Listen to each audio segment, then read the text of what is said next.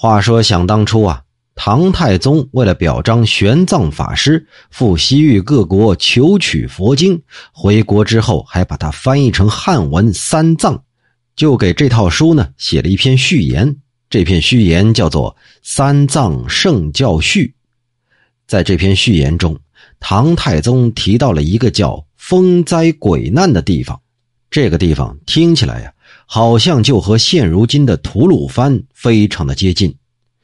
传说在吐鲁番沙漠当中独自行走的人，会听见有人叫自己的名字。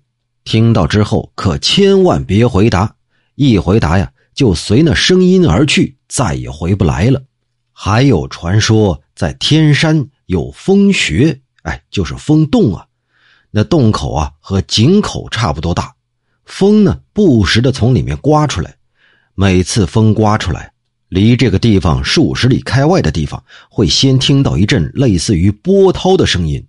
要过一两刻钟，那风才会到。风所经过的地方呢，地域直径不过也就三四里宽。如果听到了这种波涛声，人呢还可以抓紧时间跑着躲避。要是实在躲避不及呀。就把许多车用粗绳子连接在一起，即使是这样啊，等风一到，这些东西也会被风刮的是上下颠簸，就好像是大浪中的一叶扁舟啊。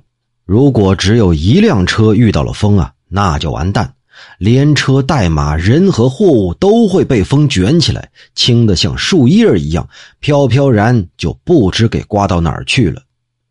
这种风一般都是从南往北刮，过了几天又会从北往南刮，就好像有个巨人在呼气吐气一般呢。我在乌鲁木齐的时候，接到 P 展这个地方传来的公文，说有一个军校叫雷霆，他在某一日就连人带马被风刮过了岭北，再也没了踪迹。还说在昌吉有通判报告。某天的午时，有一个人从天而降，一查问呢，是特纳格尔遣送的犯人，名叫徐吉。这徐吉呀，竟然是被风给刮来的。不过，特纳格尔的县城报告，徐吉是于当天逃走的。一算时间呢，从九点到十二点，他已经飞了二百多里地呀。这事儿咱们现在听着稀奇，可在当地啊。根本就算不上什么奇闻呢，太正常不过了。